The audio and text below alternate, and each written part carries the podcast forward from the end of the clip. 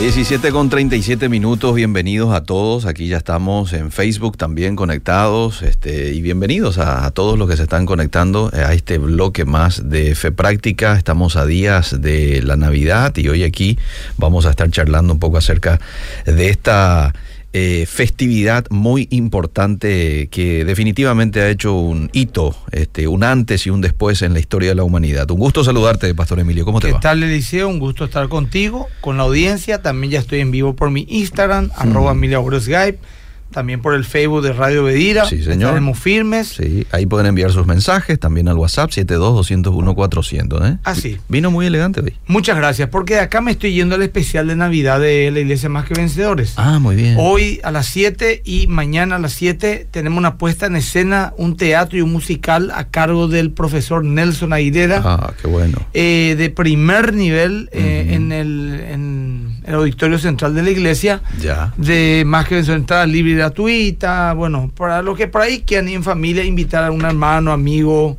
que no sea cristiano, le, vamos, le va a bendecir mucho esa obra. Buena opción. Eh, así que bueno, al terminar acá me voy a la iglesia Dios mediante. Si ya no te queda hoy, porque es medio tardecito ya y te acabas de enterar, entonces mañana. Sí, sí o sí mañana a siete y media. Viernes, en familia. Mañana viene siete y media. Ir a disfrutar algo lindo con los, con los chicos, con la esposa. Así bueno. es.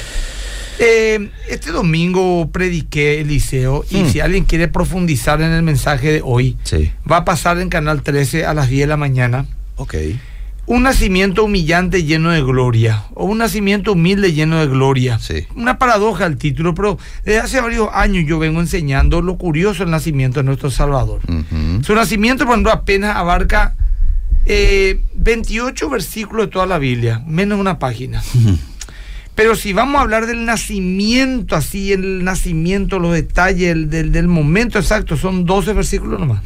12 versículos. Ah. Por ejemplo, Mateo 1, 18 al 25 habla de lo que el ángel anunció a José.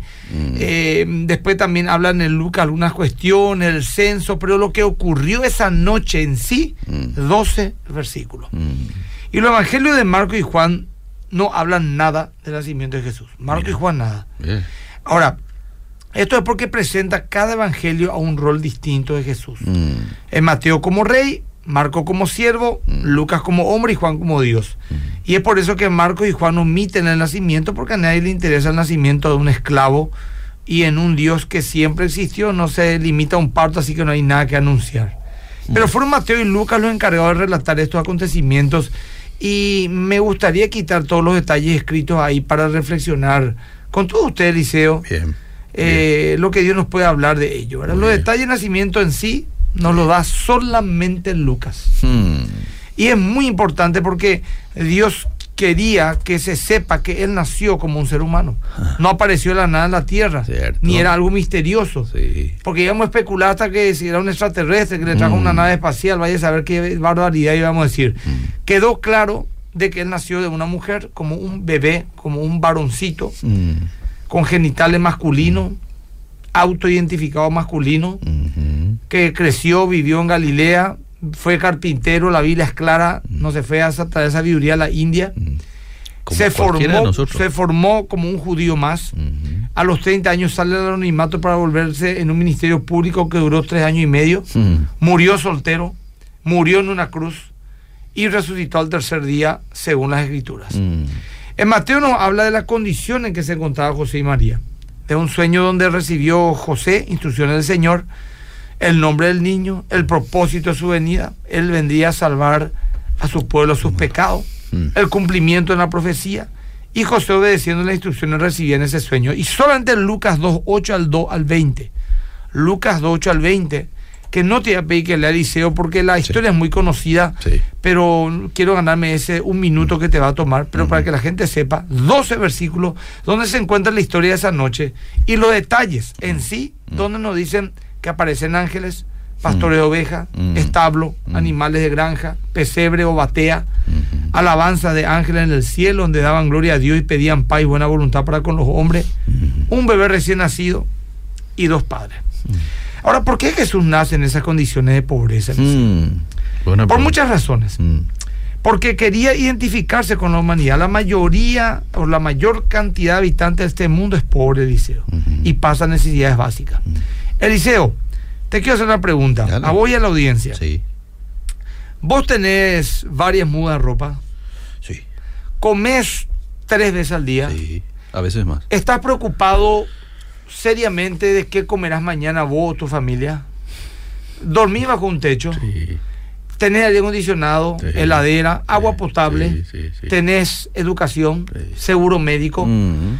eh, un trabajo fijo, un sueldo que te cubre todas tus necesidades básicas. Bueno, si vos, Eliseo, me decís que sí y la audiencia me dicen que sí, quiero decirte que perteneces al 18% del mundo. Mm. 18% del mundo, Eliseo.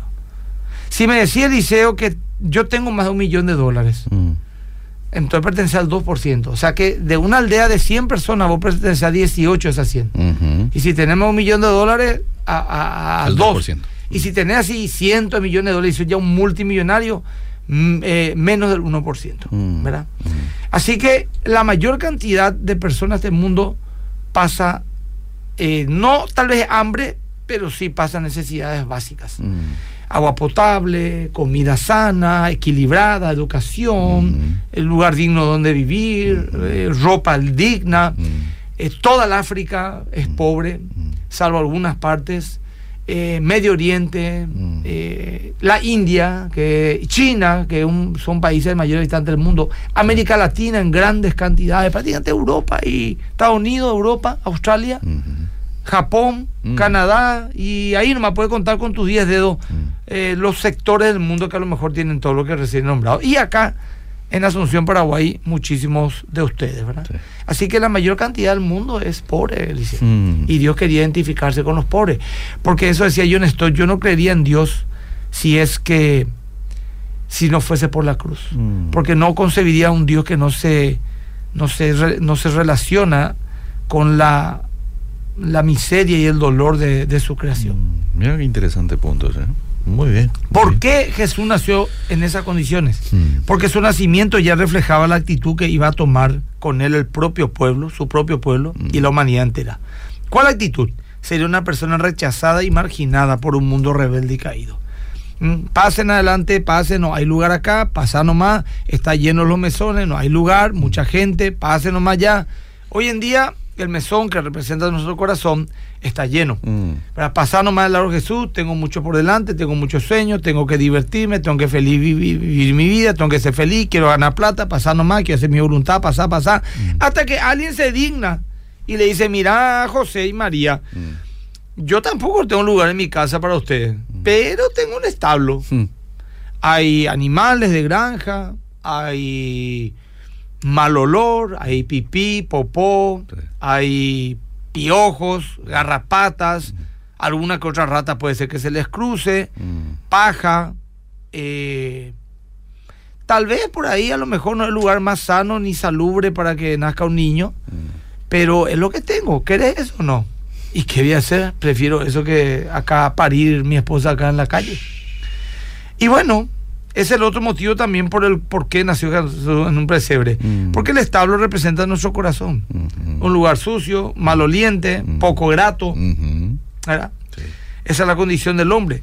También porque Dios es humilde y no necesita de pompas, ni alcurnia, ni séquito, ni palacio, ni riquezas humanas para ser quien es. Mm. Dios, solo una persona sin identidad, sin valor propio, podría fundamentar su persona y el valor que ella tiene y en sus riquezas materiales. ¿Qué te quiero decir eso?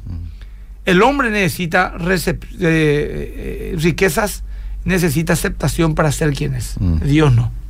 Dios no necesita. Entonces Dios es totalmente distinto a nosotros, Eliseo. Ya el Sí. profeta Isaías decía que sus pensamientos no son nuestros pensamientos, que son mucho más elevados que los nuestros y no encontró qué ejemplo poner. Y dijo, así como el cielo es más alto que la tierra, así Mm. son nuestros sus pensamientos más altos que los nuestros. Mm. Ni Satanás pudo entender nunca las profecías, Eliseo. Porque él es un soberbio en esencia. Y un soberbio jamás podría siquiera imaginar que alguien tan grande pueda humillarse tanto. Ah. Él juzgó a Dios como él era. Mm. Y es que solo los verdaderos grandes tienen la capacidad de humillarse. Mm. Él tanto dudó que hasta los 30 años después le dijo a Jesús, si fuera hijo de Dios, Mm. si fuera hijo de Dios, no Mm. entendí, por ahí me de ¿verdad? No Mm. entendía muy bien. Hasta los magos de Oriente se confundieron, Eliseo. No entendieron. Cuando desapareció la estrella que le guiaba razonaron. Mm, Si vinimos a buscar a un rey, mm. este tuvo que haber nacido en un palacio. Claro, es lo pensaban, sí. Y bueno, fueron a los de Herodes hasta que un ángel en sueño les habló, volvió a aparecer en señal y huyeron del lugar. Mm, Nosotros también, Eliseo, tenemos que ser así, porque Dios quiere formar el carácter de Cristo en nosotros. Amén. ¿Qué es lo que a uno le hace cristiano? A la audiencia le pregunta, a vos te pregunto, Eliseo, Ah, servir a los demás, ayudarle, ser una persona moralmente intachable, no ser grosero, mm, no ser borracho, Mm. no ser vicioso, no ser inmoral. Y sí, sí, se espera que un cristiano sea así. Pero el cristianismo es mucho más que solamente una conducta moral. Ateos hay que cumplen todos los requisitos que recién nombré. sí. Pero ¿qué tal dar la otra mejilla, Eliseo? Mm, Caminar una milla de más. Mm. Bendecir al que te maldice. Orar por los que te persiguen. Perdonar. Estos mandamientos que tienen en común. ¿Qué tienen en común? Todas te humillan. ah, Todas te humillan. A vos no te humilla ayudar a los demás.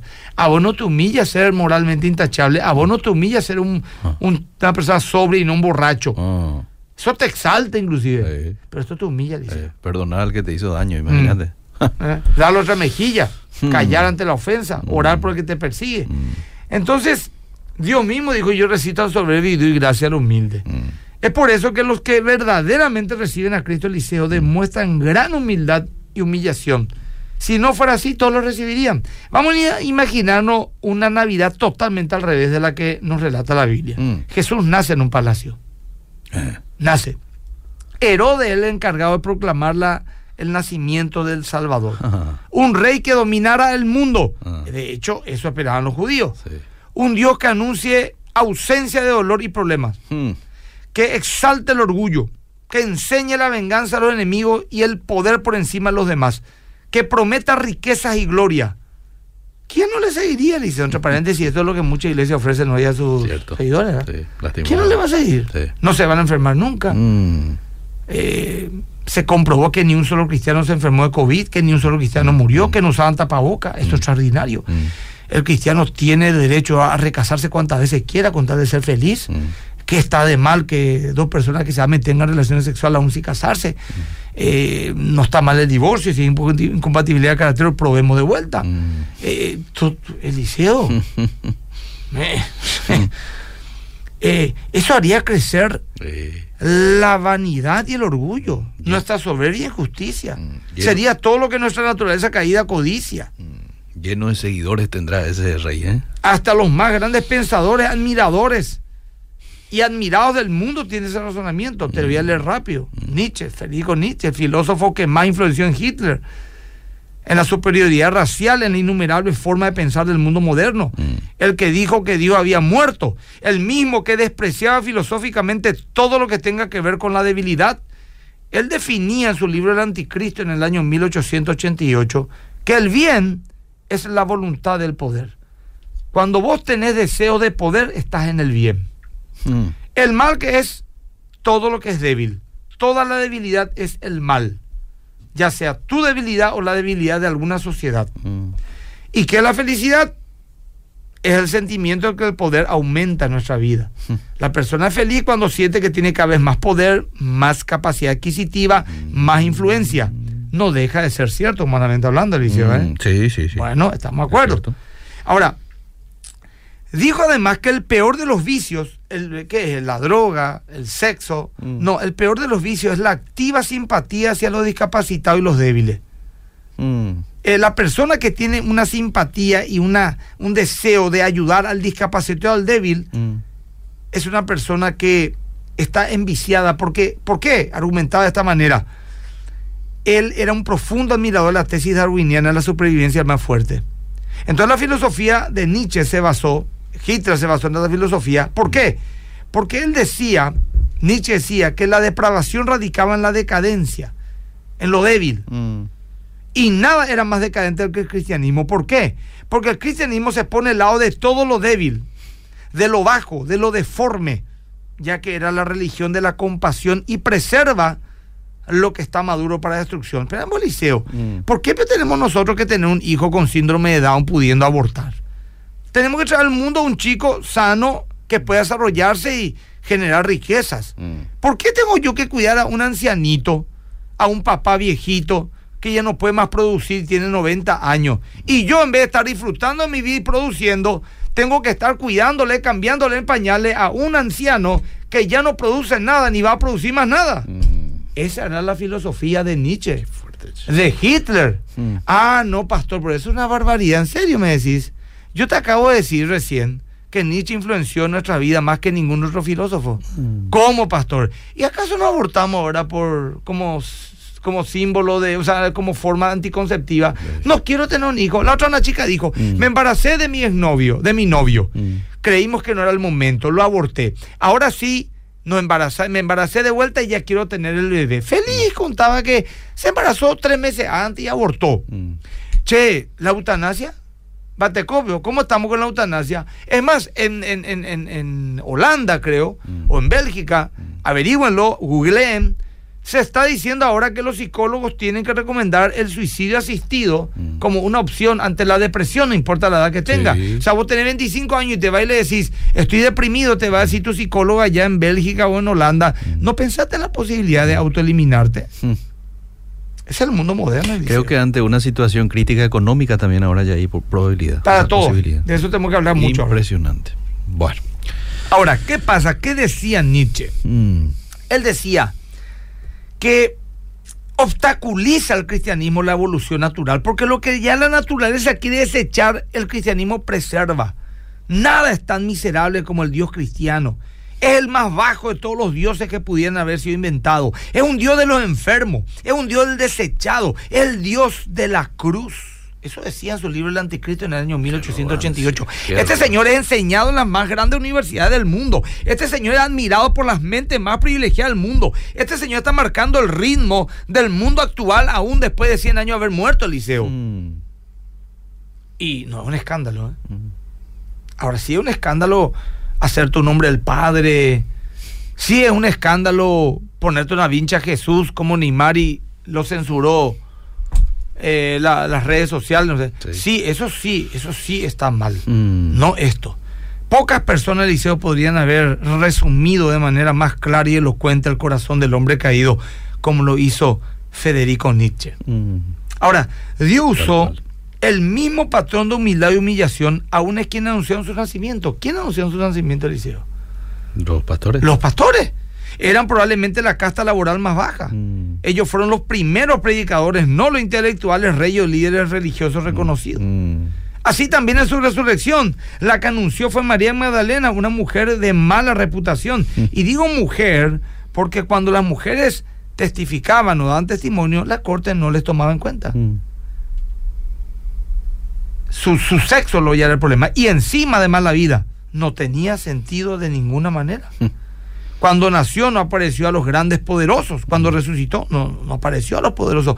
Cuando resucitó tampoco. Cuando nació tampoco. Se esmeró en que su venida y su mensaje sea lo menos apetecible a los deseos egoístas y orgullosos del ser humano caído. Alguien resumió la vida de Cristo con gran capacidad y dijo, comenzó en un pesebre, acabó en una cruz Mm. y a lo largo del camino no encontró dónde posar la cabeza. Pero así también en Eliseo como en la tierra todo era humillación y escasez. En el cielo todo era gloria. Ajá. Atendé, Eliseo. Sí. Todos los ángeles en un gran coro celestial alababan a Dios por tan gran acontecimiento. Mm. Para el creyente también es así, Eliseo. Las mayores promesas y las glorias más grandes están en el cielo, no en la tierra. Señor. claro. Por ejemplo, en Mateo 5, 11 y 12 dice, bienaventurados sois cuando por mi causa os vituperen y os persigan y digan toda clase de mal contra vosotros mintiendo. Eso es la tierra. Mm. En el cielo, gozados y alegrados porque es grande vuestro galardón en el cielo. Mm. Colosenses 3.2, pongan la mira en el cielo y no en la tierra.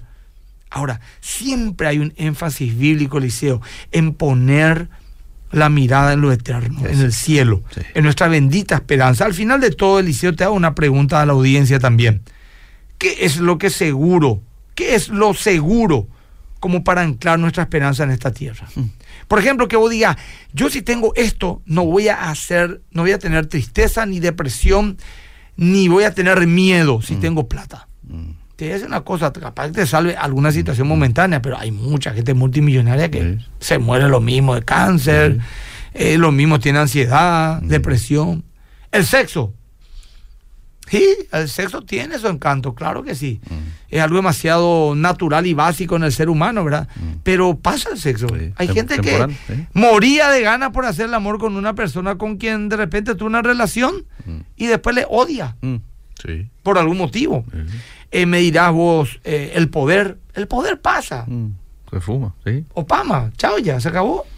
Eh, me dirás vos, no sé, la salud, se va a pasar la salud, nadie va a estar sano toda su vida. Cierto. ¿Qué tenemos en esta tierra que vos digas me voy a anclar en esto? La juventud pasa también. Pasa todo, pasa liceo. Entonces, es lógico, porque el Señor dijo, de nuevo vinimos al mundo, de nuevo volveremos allá. Mm, Somos polvo y en polvo volveremos. La vida es corta y todo es incierto, Eliseo. Sí. Cristo es nuestra única esperanza. Así Ahora, la gran pregunta es, ¿por qué Jesús nació? mm, ¿Cuál es, fue su propósito?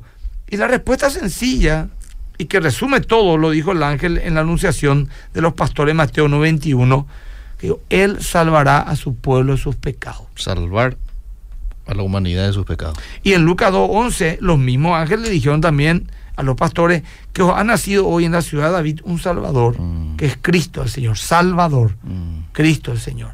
Jesús es el Señor y Salvador, o sea, dueño y Salvador.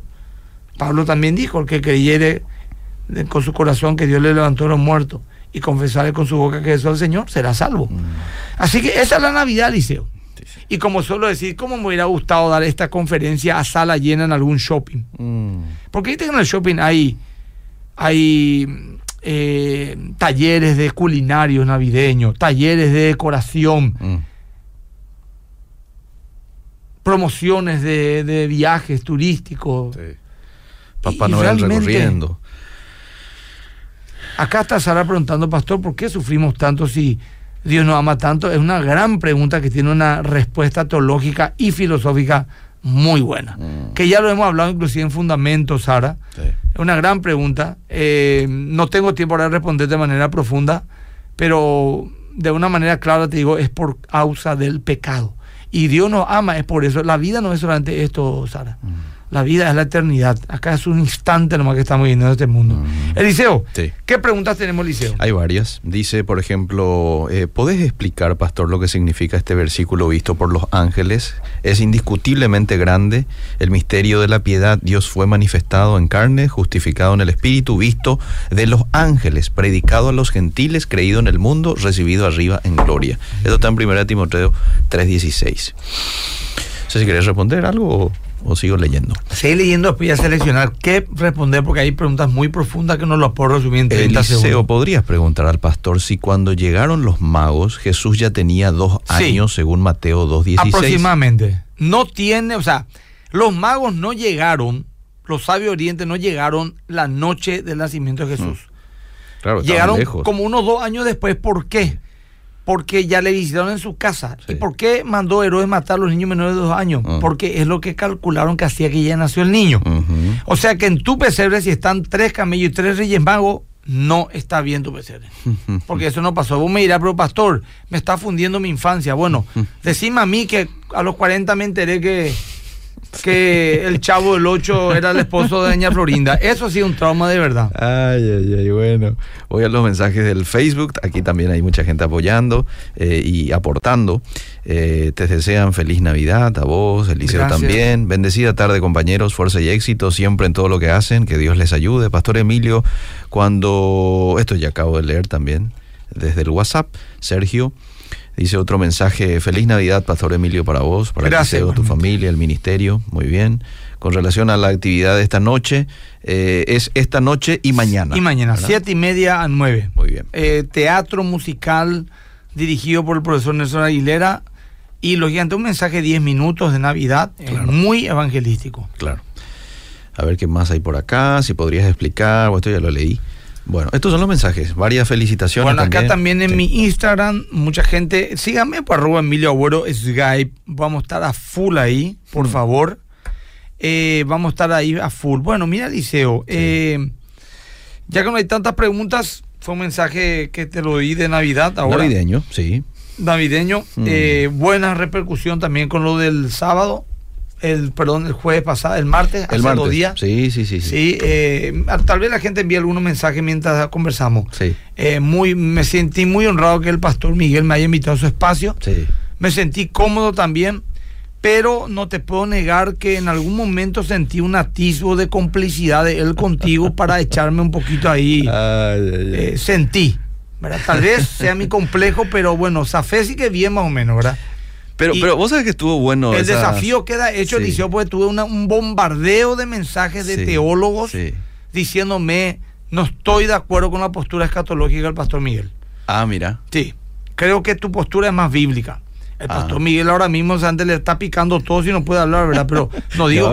pero eh, yo le aliento al querido pastor que en algún momento ah. de, febrero, tal vez, no sé cuándo él regrese, profundice un poco su postura escatológica. Sí, sí, sí. Y yo también voy a hacer la mía. Es necesario. Eso es lo que más, digamos, ahí lo que lo que surgió. Vos sabés que un programa podemos dedicar a eso si a ustedes les parece, allá por marzo, abril, no sé.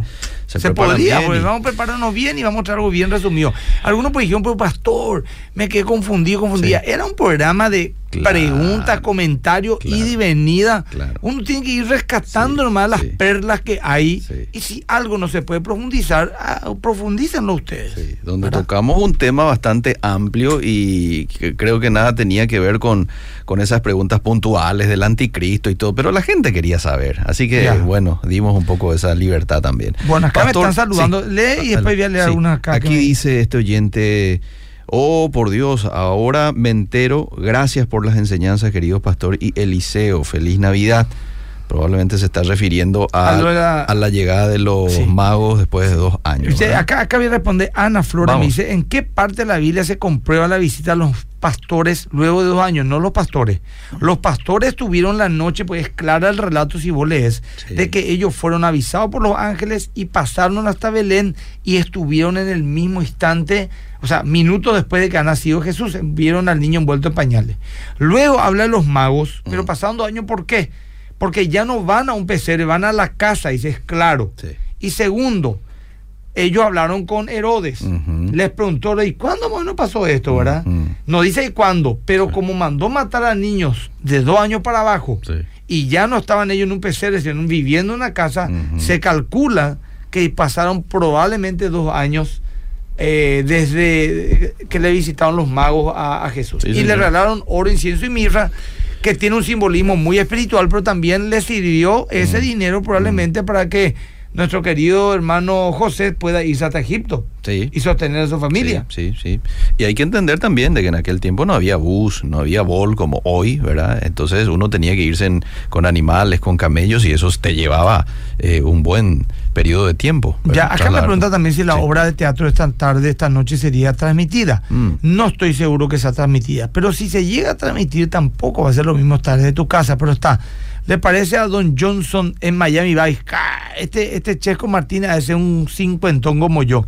¿Vos te acordás de Don Johnson de Miami Vice? No recuerdo. No, muy mitad y los ojos. Así como yo estaba, una remerita eh. y una eh, sí, Miami Vice, ¿verdad? Eh, bueno, dice, mira lo que dice tu oyente. Una vez soñé que tu iglesia estabas, estabas teniendo tu iglesia en un shopping en eh. medio del patio. Mirá vos. y veía, veía cómo la gente pasaba y miraba, y algunos se acercaban y se alegraban.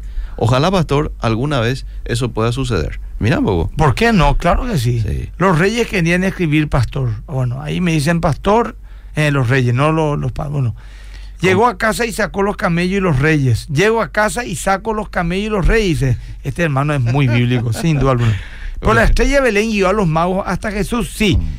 La primera parte, la primera guianza que vinieron desde pues, probablemente eh, nada más y nada menos que de Irak, Irán, de Persia vinieron ellos, cruzando 800 kilómetros de desierto. Eh, ¿Cuánto tiempo lo habrá tomado? Y no habrán sido tres. La tradición dice tres porque era oro, incienso y mirra por los regalos. Mm. Pero pudieron haber sido varios. No se saben. El tema que era Melchor, Gaspar y Baltasar, uno era rubio, otro era medio oriental y otro era de raza negra, también son cosas tradiciones. No, no, no sabemos. Tampoco fue uno, porque cruzaron 800 kilómetros y habla también de magos de Oriente. Yo creo que era una delegación, un grupo, a lo mejor eran 10, 20, 30, no sé, 5, 6, con algunos séquitos, con algunos eh, sirvientes, ¿verdad? Mm. Eh, fueron los que, los que vinieron de, desde allá para entregarle. Y bueno, queda también eso, no eran tres, no se sabe, la Biblia no dice cuántos eran. Y sabemos tampoco que no fue el 25 de diciembre, ¿verdad? Claro. Concuerdo con el pastor Emilio. Eh, ah, no vaya a ser así, Freddy. Hay cierta imparcialidad a favor del pastor Gil, dice Freddy. Por favor, No, toda mi pues, audiencia eso no, se da pues. cuenta, Liceo. Pero está bien, ¿no? Pregunta Vos para, tenés derecho a hacer lo que querés, Liceo. pregunta para el pastor Emilio. Pastor, el arbolito de Navidad, ¿se puede pio colocar? Algunos dicen que no es bueno que los cristianos coloquen. ¿Qué opina usted? Dejo a cargo de tu conciencia. Estudiar ley, yo hice un artículo de eso, ¿verdad? Mm. Del año antepasado, dos, tres años puse, ¿verdad? Sí. Y, y algunos están a favor, otros en contra, ¿verdad? Pero no veo un tropiezo en eso. O sea, Mm. ¿para qué te voy a Pero? ¿qué es lo que hay detrás Ahora, claro, el árbol de Navidad es pagano, porque no sé qué historia, pero Mm. el árbol de vida de Jesús, la luz del mundo, la estrella oriente, la reforma lo practicaba, es un tema teológico, no teológico, teológico apologético a debatir, Mm. pero va a ser un debate eterno, porque Mm. van a haber posturas muy encontradas Sí, siempre. Yo sí. creo que tiene que apelar a la conciencia nomás ya de cada uno. El pesebre a mí por no, no me tropieza ningún poquitito. No, porque me parece muy bíblico, sí. hasta una oportunidad de ser didáctico, con los niños. Aparte con- también queda, hay también este tema de eh, del tema de la tradición no es mala en sí, Eliseo. No. Si es que marca para bien algo. ¿Quién no tiene nostalgia? alegría y es una manera también evangelística, es un evangelismo. Me puse tan feliz la otra vez Mm. porque en un shopping vi un pesebre, Eliseo. Sí. Todo era Navidad, Año Nuevo. Eh, Navidad, que sí, Navidad, Año Nuevo. eh, Papá Noel. Mm. Y después de- ah, está testificando ese pesebre ahí, Sí, Eliseo. Está totalmente. hablando ese pesebre. Sí, sí, Eliseo. sí, sí. Sí, así es. También vi en ese shopping y me alegró eso. ¿eh? Bueno. Bueno, eh, eh, pues, eh, ¿qué dice? Ahora me entero, gracias por la enseñanza. Felicidades, pastor. Buena Navidad para vos y tu familia. Eh, a ver qué más. Aquí hay un mensaje audio, pero estamos Melchor dando era negro, hay que ser inclusive, dice el doctor Acosta. y Ah, es cierto, ah. la Biblia se adelantó todito ya. Un oriente también, un oriental también. Estamos dándole prioridad a los mensajes de texto. ¿sí? Sí. Algunos están enviando mensajes audio. Entonces, no sé si tenés algo más ahí en tu Facebook. No, acá nomás eh, Edgar Baché me dice también lo del Chavo Viña Florinda es lo peor que pudo haber pasado a nosotros, ¿cierto? Yo, yo me quedé mal, nunca más fui el mismo. Desde que me enteré de que el Chavo, un niño, Ah. era esposo de una mujer ya adulta, como Ah. Doña Florinda, una viuda, Ah. y desde que a mi querido Orly Benítez le entró cuatro goles en un torneo en dos minutos, siendo un arquerazo, Mm. mi vida nunca más fue la misma, Alicia. algo cambió, algo se quebró y estoy tratando de reconstruirme. Samuel dice a Edo, justamente me parece a mí una oportunidad para predicar a los niños y a los grandes, Mm. ¿cierto?